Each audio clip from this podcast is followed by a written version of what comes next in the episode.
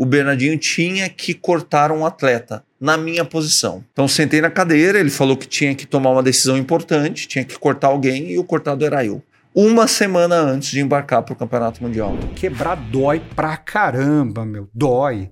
você chora literalmente, a família se desaponta com você, você tem vergonha de olhar no espelho, a concessionária de energia elétrica corta sua luz, você não tem dinheiro para pagar o funcionário. Cara, quebrar é uma dor gigantesca. Uhum. Eu passei por isso e me vi com a obrigação de recomeçar. Ele não espera que você não erre. Ele espera que quando você erre, você dê o suporte para ele Perfeito. o mais rápido possível. Né? Não fuja do problema. Sim. Né? O fracasso está contido no sucesso. Uhum. A verdade é essa. Para você vencer, você tem que fracassar. Sim. E você só vai fracassar definitivo quando você desistir. Efetivamente, quando você Isso, desistir, você vai né? fracassar, fracassar, é. fracassar até você vencer. Uhum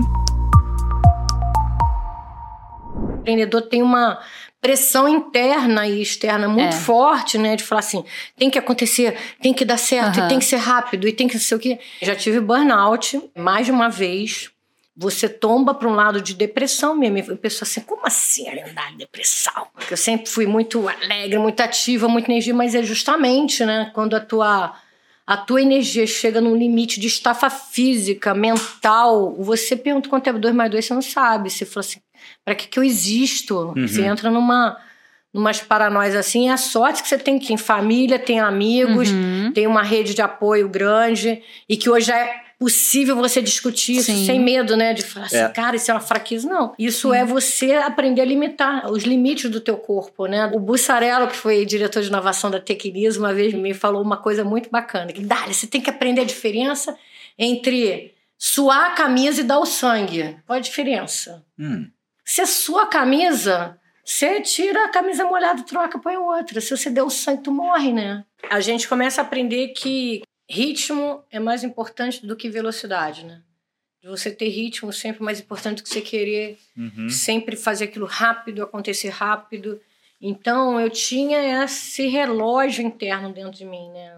Uma coisa que falava assim, olha, se não foi a primeira, não é uma inovação. Uhum. Então isso além da pressão natural que você sofre quando você está empreendendo, quando você está inovando, e falar assim, pô, você está maluco, isso não vai dar certo, isso aqui, você ter que, né, em frente, em frente e provar que, que funciona ou que não funciona, mas que tem um jeito de acontecer, é, você não pode é, não planejar isso, não planejar essa rotina, não planejar, tudo é planejável. Então, hoje eu eu dou aula em, em outras universidades, etc., de gestão de inovação, para mostrar justamente que não é uma coisa assim, olha, tive uma ideia brilhante, caiu uma maçã, não. Você pode criar um processo sistêmico de gestão de inovação. Sim. E isso fazer parte da dinâmica de todo mundo que vai ajudar. Comecei a empreender muito cedo, muito despreparado, né? Então, cometi certamente muitos erros na minha vida como empreendedor. Eu tinha uma empresa de plástico reforçado com fibra de vidro. Sabe o material do orelhão? Aquele Sim. material lá. Eu não fazia orelhão. O que, mas... que é orelhão, Baldini? Não sei. É um jovenzinho, né? Um jovenzinho. Eu podia falar que eu não sei. Orelhão, eu acho que é uma orelha grande. Eu vou te dar uma dica, tá? Começa por aí. É uma pista, tá? É, eu, eu, trabalhava com aquele material, então era uma indústria de transformação. Fazia peça para carro, caixa d'água sob medida, gabinete para indústria, enfim, muita coisa. Comecei ao lado do meu pai, muito, muito pequenininho mesmo. Nunca chegamos a ser grande, mas enfim, tivemos ali 20 anos garantindo o nosso sustento por meio da indústria. Meados de 2011, a gente quebrou fatores diversos quebram uhum, uma empresa, uhum, não é lógico, um só. Sim, sim. Né? Então, tivemos problema com formação de preço de venda, tivemos problema conjuntural. Uhum. Eu, eu, eu sempre digo que o Brasil ele não é, ele não vive momentos de crise. O Brasil é um estado de crise com espasmos de prosperidade e a gente tem que saber lidar com Boa. isso, uhum. tá? Então, no contexto do estado de crise, a gente rodou por razões, como eu falei, razões diversas. E quando a gente quebra, eu gosto, eu gosto sempre de dizer o seguinte: você está lendo lá o livro, o livro do cara de sucesso. Aí no meio do livro, na página 183, ele fala assim: ah, eu quebrei três vezes. Não, você não dá nem bola. Você Sim, vira a página. Vambora, deixa eu ver o que, que vai acontecer depois. Mas, meu, quebrar dói pra caramba, meu. Dói.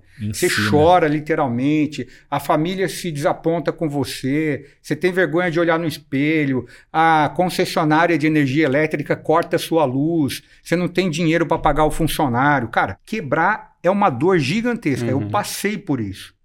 E me vi com a obrigação de recomeçar. Uhum. E esse recomeço envolveu uma introspecção e uma reflexão muito forte sobre o que eu tenho de melhor para recomeçar. E o que eu tinha de melhor era justamente conhecimento na área financeira, como um empresário. Uhum. Eu tinha vocação para isso, mas não me dedicava como deveria para esse fundamento da vida empresarial. E tinha a minha saúde, força de vontade e nada mais. Uhum. Então eu falei, caramba, vou recomeçar, vou recomeçar muito forte no fundamento de gestão financeira. Fiz isso e deu certo. Eu tinha 40 processos trabalhistas ajuizados, Uau. demiti alguns clientes, fiz a conta finalmente, uhum. vi que alguns não, não davam lucro, tomei algumas decisões estratégicas no campo financeiro e realmente conseguir reerguer a empresa. Lógico, isso não é do dia para a noite, uhum. mas gradativamente conseguir reerguer a empresa e pagar minhas contas. Neste ínterim, né, um, um concorrente meu, também do ramo da fibra de vidro lá, falou, porra, Laranja, você está pagando as contas, cara? O que, que você está fazendo? Porque você está quebrado, mas agora eu estou sabendo que você está produzindo, pagando conta. Eu falei, meu, gestão financeira. Uhum. E ele falou, faz para mim isso aqui. E aí eu fiz a minha primeira consultoria financeira. Para um concorrente, hein? Para um concorrente. Olha, Exatamente. Legal. Cara, na boa. Uhum. Eu fiquei alguns meses fazendo isso. Pô, na sequência recebi um outro convite. Eu amo fazer isso, cara. Eu amo educação financeira. Uhum. Eu, eu acho muito legal levar, assim, humildemente, tá? A minha luz, uhum. né, de financista para outras empresas com puta potencial, tá? Mas que não estão indo bem porque o empreendedor não está preparado uhum. para fazer uma boa gestão. Então eu me sentia fazendo diferença uhum. na vida desses caras. Eles eram gratos ao meu trabalho. Que legal. E outra coisa, eu não tinha que comprar insumos para produção, uhum. não tinha folha de pagamento. Exato. Eu ia com meu cartãozinho lá do Bradesco, botava no caixa eletrônico lá e via lá saldo disponível para saque. Eu falei, isso é legal para caramba, né? Então comecei a gostar disso aqui e transformei consultoria financeira no meu meio de vida. Basicamente isso, né? Fui tirando aos poucos a minha energia da indústria. Enfim, essa é a minha história. Daqui em diante começa a antecipa fácil. Se vocês quiserem saber, pode Legal. perguntar agora. Não, ah, não, então. e aí, como é que você saiu da consultoria para criar Antecipa Fácil, então? Então, o resultado da consultoria, eu comparo um pouco assim com o nutricionista, né? Cara, eu queria encontrar um nutricionista que me emagrecesse, bicho, né? Uhum. Mas eu não encontro, eu só encontro o cara que me faz a dieta. Né? Tá. então, então, consultoria financeira é isso. Você pode ser um bom nutricionista, você vai fazer uma dieta excepcional, mas você não emagrece seu, seu cliente, né?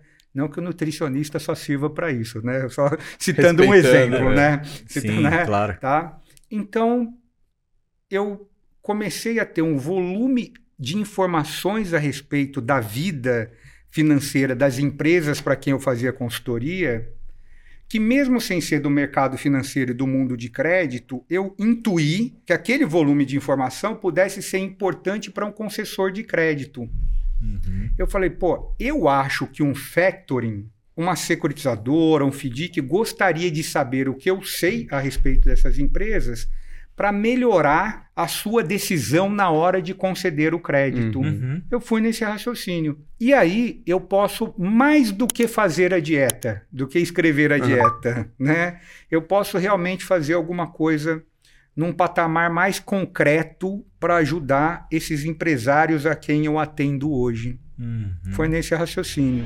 Menem naquela época, assim, não era algo sexy como é hoje, né? Não, uhum. não tinha esse glamour como tem hoje a partir de Menem. Naquela época, não. Era assim, a gente olhava muitas empresas para uhum. fazer um, um processo de, de, aquisição e a Cirela, como mercado em geral, é, não deu, deu muito bem com as aquisições, né? Com as parcerias, com a expansão Brasil afora, né? Perdeu muito dinheiro com sociedade. Então, é, é, um modelo que não faz muito sentido a abertura de capital no modelo de, de que estava sendo feito. Né? Então, é aquele excesso de capital no mesmo momento, todas as empresas, as empresas começaram a expandir é, é, São Paulo, Brasil afora, né? mas principalmente saindo do eixo Rio-São Paulo, e, e aí é, foi inevitável, começou a ter, ter bobagem. Né? Então, pegava empresas que faziam um empreendimento é, em Salvador, fazia um empreendimento por ano, injetava capital nessa empresa e falava, agora você tem que fazer 5, 6, 7. e a empresa não estava preparada para isso, né? não tinha estrutura para isso. E, a, e, as empresas também que estavam de capital aberto, que estavam fazendo incentivo com as empresas locais, também não tinha pra, preparo para passar o conhecimento para essa empresa para fazer esse crescimento. Não tinha mão uhum. de obra suficiente para colocar e para fazer essa expansão. Então começou a dar muito problema. Naquela época, né, até por conta dessa expansão, puta, tinha grana, comprava, desenvolvia os projetos tal. E acho que um, um, um dos grandes, talvez, problemas, se você puder até contar pra gente, é, foi que, uh, tecnicamente, alguns desses parceiros acabaram tendo problema uh, e isso respingou na imagem da Cirela, né? Então, tipo, eu lembro de um empreendimento que foi pra mídia, aconteceu um acidente lá tal, e, e a Cirela bancou, né, o, é. o projeto, né? Assim, teve, te, uh, isso, tiveram alguns problemas, sem dúvida nenhuma, com execução uhum. e, e, de obra, e a Cirela sempre arcou, e isso, ela, é, muito do doutor Eli, então a gente teve um problema grave, que acho que você está citando, que foi em, em Vitória, isso um acidente que teve lá, né? inclusive eu acabei tocando toda a parte da negociação para lá, que a Pô, eu tava tocando, que, tá, é, olha, é, eu tava tocando na área de atendimento cliente, eu estava com todo o back office, né, o financeiro, era, era diretor é, corporativo da do back office e do atendimento a uhum, cliente. Uhum, uhum. E esse acidente aconteceu às três da manhã, né, um acidente numa laje de estacionamento lá do prédio. Projeto lindo, aliás, né? Lindo, assim. maravilhoso. Estava feito tudo por um sócio local, executado por um sócio local. E a gente era um investidor desse uhum. projeto, né? Ele já entrega há mais de cinco anos uhum. já, né? Tinham acho que seis anos de entrega esse, esse produto. E deu um acidente na laje, a laje colapsou desse empreendimento, né? E aí começou a ter muitas discussões. Isso foi às seis da manhã, às sete da manhã a gente já estava na cidade discutindo o que ia fazer. E aí escritório de advocacia terceiro, etc. Todos os escritórios Gestão de, de crise ali, né? Gestão de crise. Escritório de advocacia falou, olha, vocês não têm que fazer nada. Vocês não são responsáveis, vocês não são culpados. Tem uma consultora que é responsável. Deixa que eles se virem. Né? Essa era a orientação. O doutor ele falou: não, é, a gente vai é, se responsabilizar por tudo. Façam tudo o que vocês puderem fazer. Cuide daquelas famílias como se fosse a sua família. Puxa. Não tenham limites e alçado para fazer nada é, que não esteja ao alcance de vocês. Façam tudo que esteja ao alcance de vocês para aquelas famílias. E é assim a gente foi, cara. Então fui eu com mais quatro pessoas da equipe para lá, junto com o Cláudio também, que era um, um dos advogados. A gente tava, chegou lá umas 11 da manhã. E aí começamos a dar suporte para aquelas famílias que estavam lá, estavam num acidente, tavam, é, é, tinha que alocá-las todos no, hotel, enfim. Foi todo um, um, um trabalho de, de dar suporte para as famílias, eram 250 famílias que estavam lá, é, um empreendimento de alto padrão, tinham quatro juízes no condomínio, tinha uhum. vice-prefeito, etc. É, por sorte, o pessoal é, entendeu muito o nosso suporte e a nossa responsabilidade. No primeiro dia eu já fiz uma assembleia com todos os moradores lá, é, foi um negócio emocionante até. Eles, é, quando a gente falou, olha, independente de quem seja o culpado, o culpado podia ser o condomínio, uhum. podia ser a construtora, uhum. podia ser vários responsáveis ali, o culpado daquele acidente. Falei, independente de quem seja o culpado, a Cirela vai dar todo o suporte para vocês. Né? E depois a gente vai atrás do culpado, do responsável, né?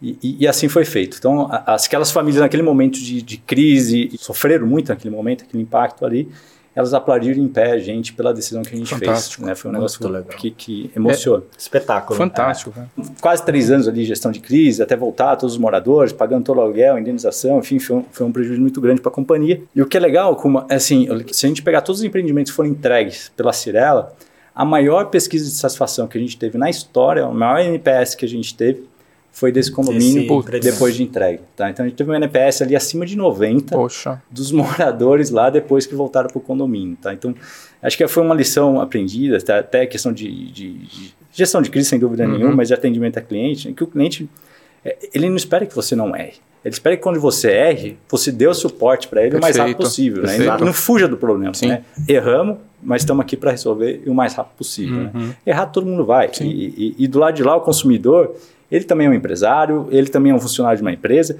então ele também está suscetível ao erro no dia a dia dele. Uhum. Né? Então ele sabe que o erro faz parte do processo. Né? Agora, o que ele não espera é que você fuja do problema, que você jogue o problema para ele, que você não dá o um suporte para ele, que você não responda rápido para ele, enfim. Em 2002 era um ano muito importante para essa geração, porque em nenhum momento da história até, até aquele período uma seleção brasileira de vôlei masculino havia vencido um campeonato mundial. Uhum. Nós não tínhamos o, o, campeonato mundial ainda. E era um ano de mundial que seria disputado na Argentina. Uma semana antes de a seleção embarcar para a Argentina para disputar o campeonato mundial, o Bernardinho tinha que cortar um atleta na minha posição. Só 12 atletas poderiam ser inscritos. Nós estávamos em 13 estava sobrando um atleta na minha posição, central, meio de rede, aquele profissional responsável pelo bloqueio, ataca aquelas uhum. bolas rápidas pelo Sim. meio.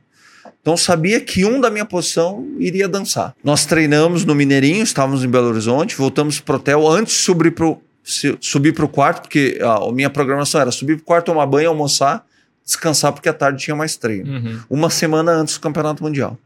Antes de subir, me chamaram o preparador físico me chamou falando que o Bernardinho queria conversar comigo numa sala de reuniões. Eu falei, pô, mas agora?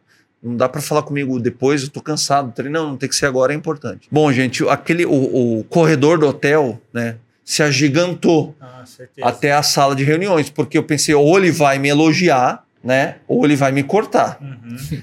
Então, praticamente eu tinha um anjinho e um diabinho, né, um em cada ombro, né. Eu entrei na sala, tinha uma cadeirinha uh, no meio, sim, e no outro lado da sala tinha uma, fila de cadeiras em formato de meia-lua, uhum. com toda a comissão técnica da seleção brasileira. Né? É a primeira impressão que eu seria fuzilado naquela cadeirinha, né? e praticamente fui. Então sentei na cadeira, ele falou que tinha que tomar uma decisão importante, tinha que cortar alguém e o cortado era eu.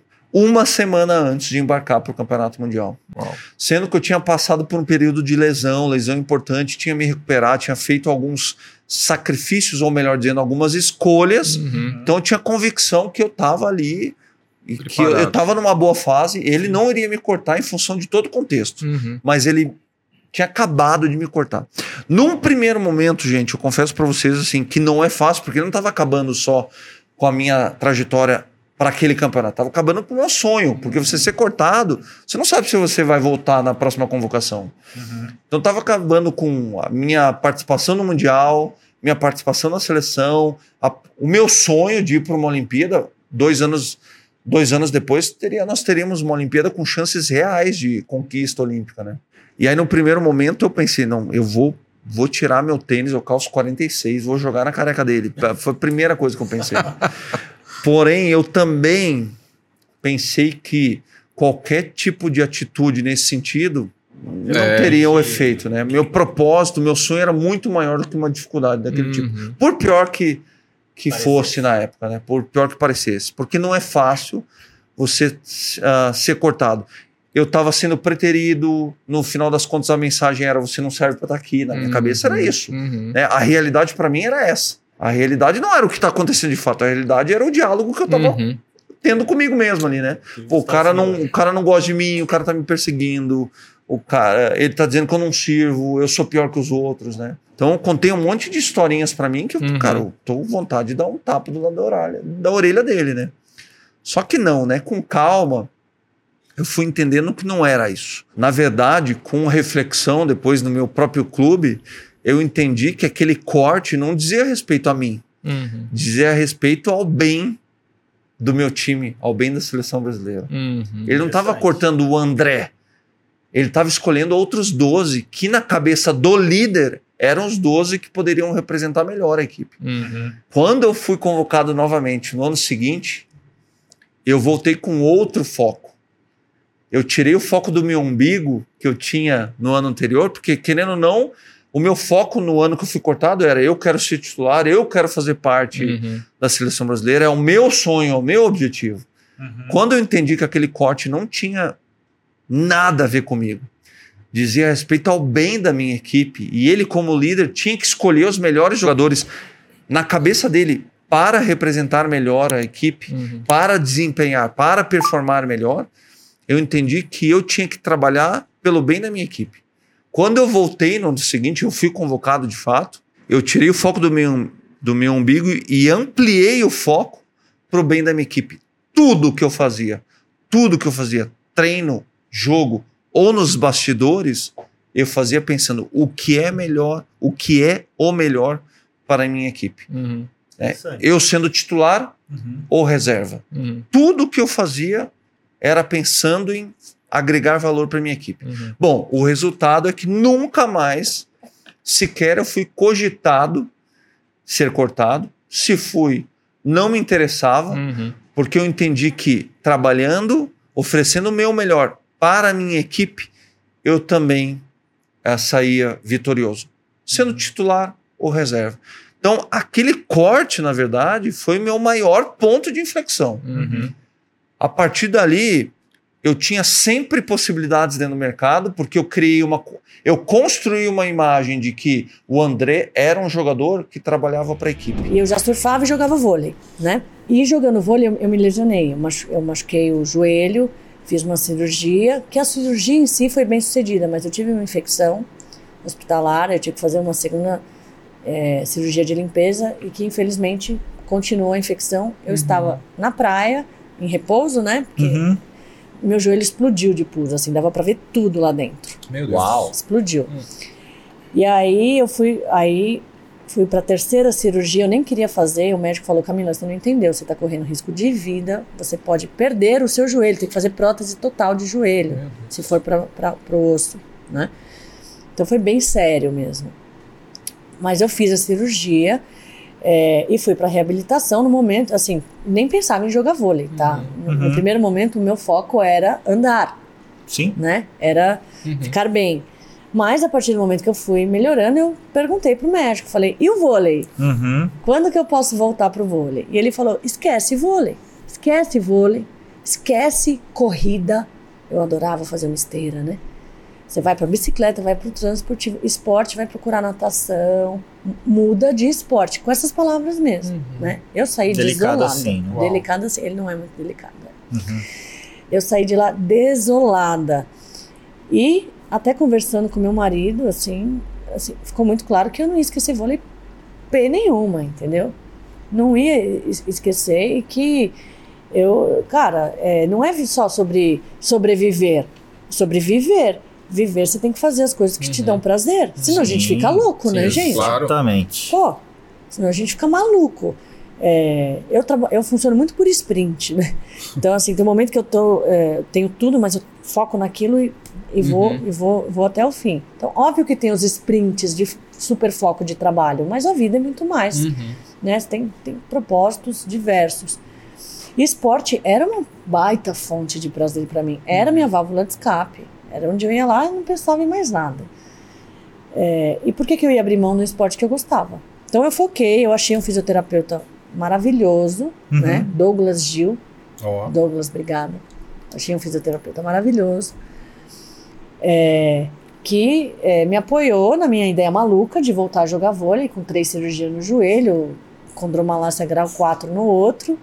Mas eu consegui. Então, eu assim, depois da minha última cirurgia, em menos de um ano, eu estava de volta às quadras. E naquele ano eu participei do campeonato pelo clube lá que eu sou sócia. E eu fui MVP desse campeonato. Que Uau, bacana. Né? Então, essa camiseta ela tem uma simbologia especial para mim, porque eu olho muito, eu penso muito nessa história. E eu, eu olhava para ela quando eu não podia jogar, falei, eu vou te usar, né?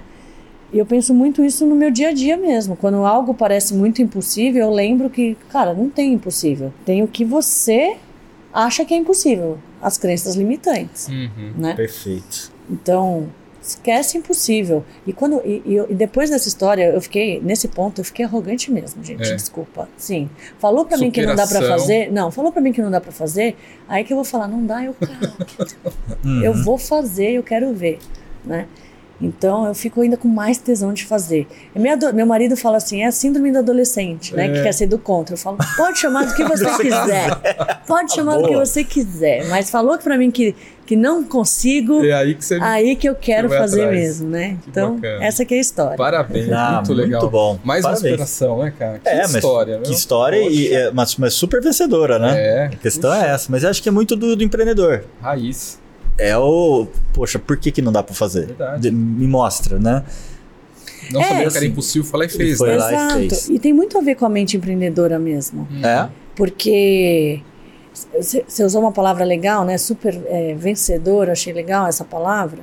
O fracasso não é o oposto do sucesso. O fracasso está contido no sucesso. Uhum. A verdade é essa. Para você vencer, você tem que fracassar. Sim. E você só vai fracassar definitivo quando você desistir. Efetivamente, quando você Isso, desistir. Isso, você vai né? fracassar, fracassar, é. fracassar até você vencer. Uhum. Você só fracassou mesmo quando você desistiu. Uhum. Exato. Então é isso. É Missão. assim que eu enxergo. Muito bom. O caminho de Santiago ele mexe muito com você porque é uma viagem introspectiva, na verdade. E eu resolvi fazer, e quando eu falava para as pessoas, falava assim: ah, você vai fazer o caminho de Santiago? Eu falei, vou, vou fazer, resolvi fazer e tal nossa, vai ser muito bom para você, você vai encontrar as respostas. Eu olhar para a cara das pessoas e falar assim, mas eu não sei quais são as perguntas, mano. Eu só sinto a vontade de fazer o negócio, eu não tenho dúvidas de alguma coisa. E aí eu fui fazer o caminho e, e era muito engraçado, né? Porque você tem um preparo que você faz não só é, físico, de certa forma, que é uma besteira, na real, porque o caminho é o, é o preparo. Uhum. Mas o psicológico é o, é o mais complicado. Porque as pessoas fazem o caminho em, de 30 a 34 dias. São 30 a 34 dias andando todo dia.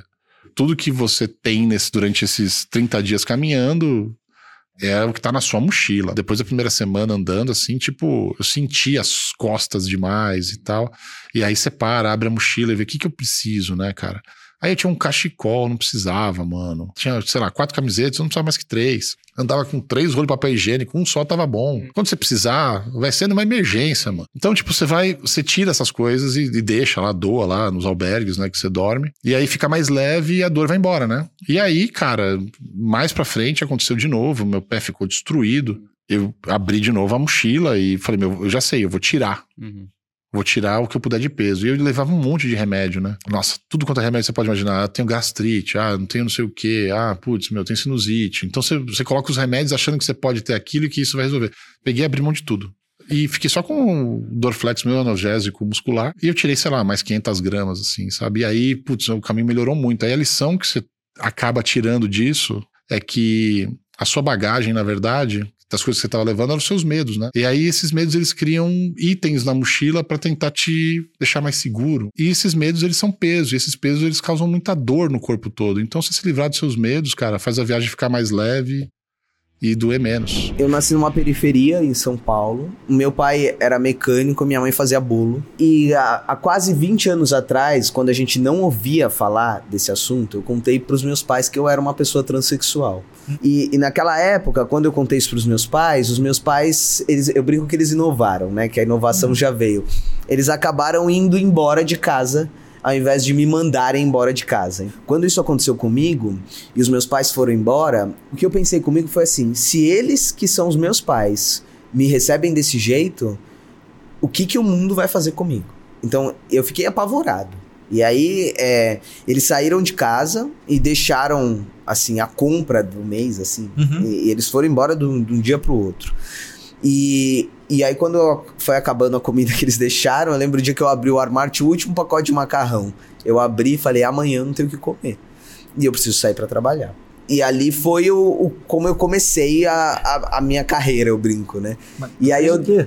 Eu desci, tinha um caminhão de mudança, é, e eu falei, eu preciso trabalhar. Ah, tá bom. E aí me colocaram, conheci as pessoas. Ah, tem um bico aqui para trabalhar num bar, tem um bico ali para fazer. Quando você tá nessa situação de vulnerabilidade, é muito difícil você sair dela, porque você ganha muito pouco. Que eu, eu ganhava mais ou menos 30 reais por dia.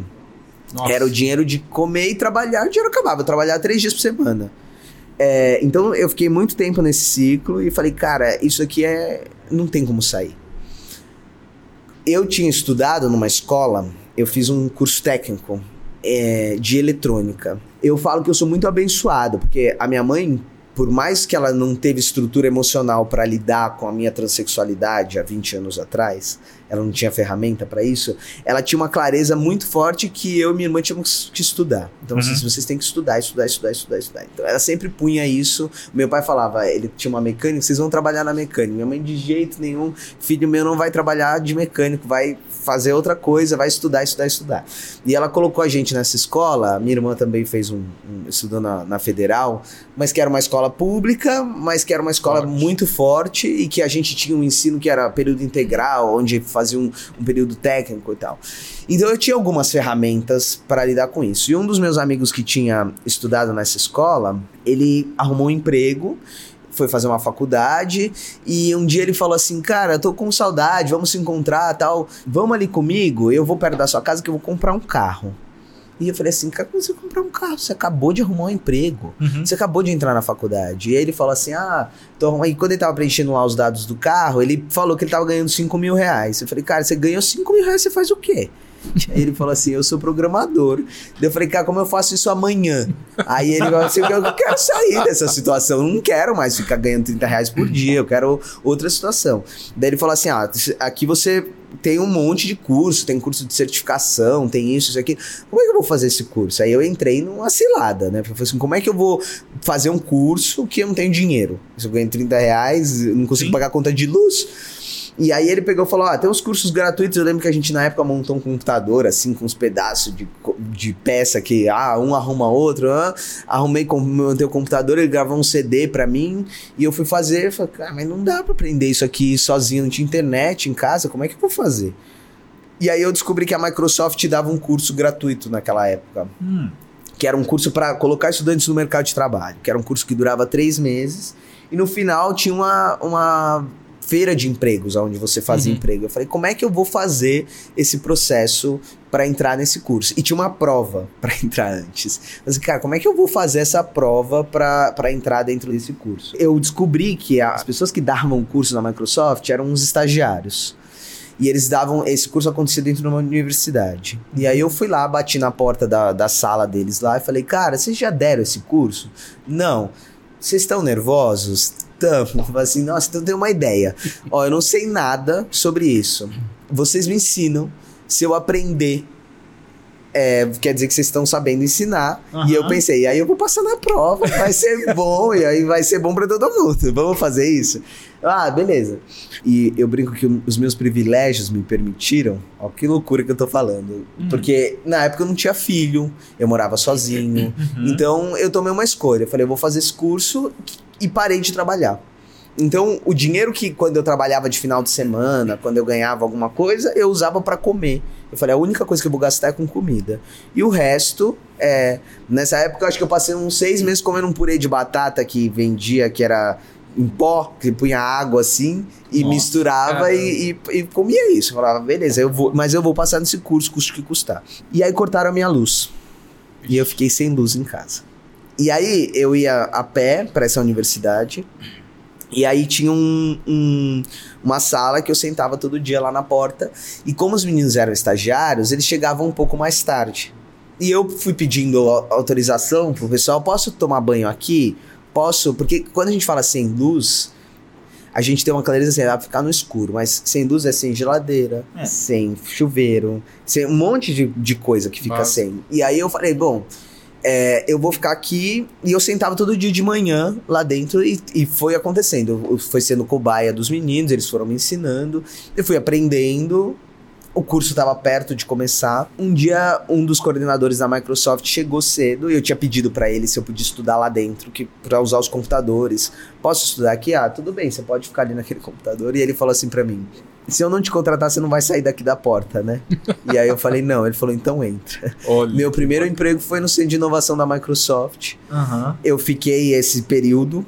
Eu acabei dando o curso que eu ia fazer. Meu trabalho lá era estudar tecnologias que vinham da Microsoft para estudar estratégias de implementar dentro de empresas. Uhum. E aí, num processo desse, recebi uma proposta de um banco para fazer uma implementação de um sistema. Fui trabalhar no Banco Votorantim. Quando eu entrei no banco e eu comecei a fazer amizade, eu comecei a perceber que tinham os, os, os caras que eu comecei a conversar, começavam, cara, mas de onde você vem? E ali, a, a sua história. E eu falei assim, nossa, mas essa história é muito legal, cara. Como que você conseguiu fazer isso? E eu comecei a ter dimensão do que tinha acontecido comigo. Porque até então eu só tava no automático. Porque eu falei, eu empreendi. Era sobrevivência. É sobrevivência. Né? É sobrevivência. É, cara, básico, é. é assim, ah, tem que fazer isso, não tem luz, tudo bem. E, e, eu foquei de algum jeito.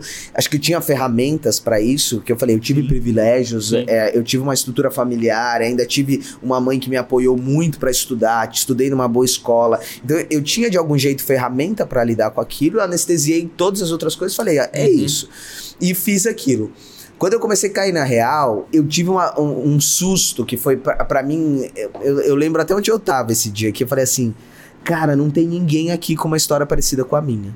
O que mais me assustou que não era porque a, a história de eu ser uma pessoa transexual, os pais tinham ido embora de casa e que eu tinha me ferrado para Não era essa a história. Assim, hum. mesmo se eu não tivesse acontecido nada disso comigo, não tem ninguém do Grajaú aqui.